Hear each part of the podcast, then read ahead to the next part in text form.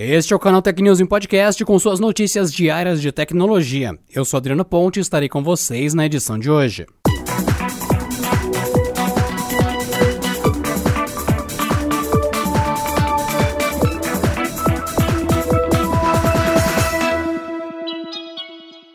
Os hackers responsáveis pela gigantesca brecha de segurança que aconteceu na última quarta-feira no Twitter embolsaram mais de 600 mil reais em criptomoedas. Esse é o valor registrado em transferências para a carteira divulgada pelos criminosos, que usaram dezenas de contas verificadas de grandes celebridades e políticos para conseguir o dinheiro. Esse é um dos maiores comprometimentos já registrados na história da rede social. Os dados mostram que o endereço continua a receber moedas ainda na manhã dessa quinta quinta-feira, mesmo que em quantidade menor, após a divulgação massiva do golpe nas últimas horas.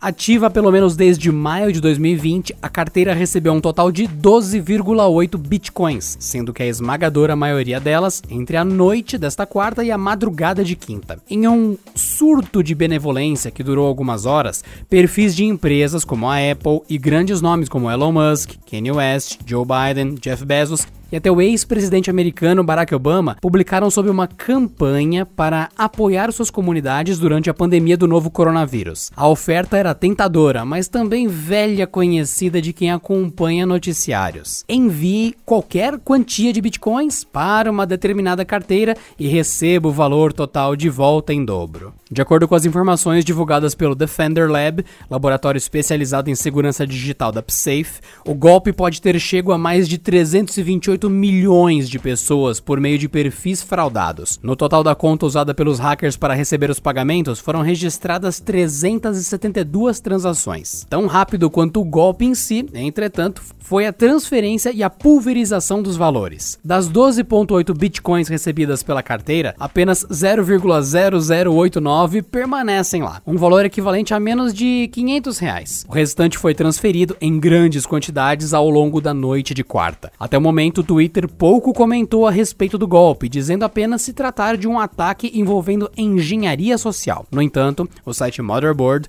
diz que não houve golpe, como afirma o Twitter, e sim que um funcionário da rede social teria trabalhado ao lado dos hackers e recebido dinheiro para liberar o acesso aos perfis verificados. O texto, porém, não confirma se essa mesma pessoa foi responsável pelas postagens ou se seu ato foi liberar o sistema interno da plataforma para que os criminosos pudessem agir. A seguir, cenas do próximo capítulo.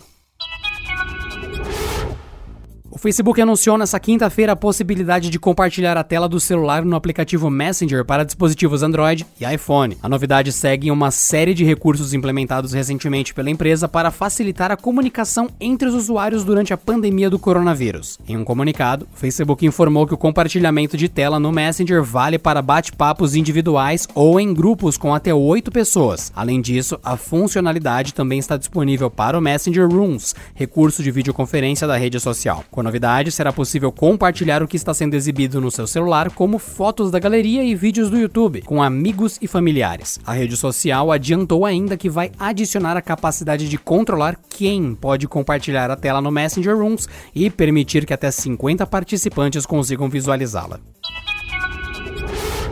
Nessa quinta-feira, hackers russos foram acusados de atacar pesquisadores do Reino Unido, Estados Unidos e Canadá que desenvolvem vacinas contra o coronavírus. Esse grupo é conhecido como Cozy Bear ou APT-29. Eles também são acusados de hackear um comitê do Partido Democrata dos Estados Unidos nas eleições presidenciais de 2016 e atacar o governo da Noruega em 2017. De acordo com as informações do National Cyber Security Center do Reino Unido, ao longo de 2020, o APT-29 focou em vários várias organizações envolvidas no desenvolvimento de vacinas contra a Covid-19. Provavelmente a intenção é roubar informações e propriedade intelectual relacionadas ao desenvolvimento e testes desses remédios. Segundo esse comunicado do National Cybersecurity Center, o grupo usa uma variedade de ferramentas e técnicas para atacar alvos governamentais, diplomáticos, think tanks, organizações de saúde e energia.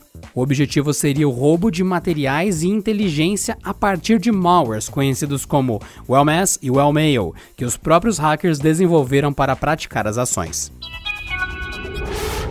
Por meio de um comunicado, a Microsoft divulgou a data de lançamento do xCloud, o seu serviço de jogos em nuvem. A plataforma será lançada em setembro e fará parte do pacote de assinaturas do Game Pass Ultimate, sem custo adicional. O Game Pass Ultimate é o serviço único para PC e Xbox One que dá acesso a uma série de jogos em uma biblioteca com apenas uma assinatura. Neste caso, o jogador precisa baixar o game e rodar em seu próprio console ou computador. O que o xCloud adiciona é a camada de nuvem ao sistema ou seja, será possível rodar os mesmos games da biblioteca, mas com processamento via streaming em servidores da Microsoft pela internet. Atualmente, a biblioteca do Game Pass Ultimate conta com mais de 300 games pela quantia de 40 reais por mês no Brasil. Com o xCloud, tais jogos poderiam rodar em qualquer dispositivo, bastando ter uma boa conexão com a internet.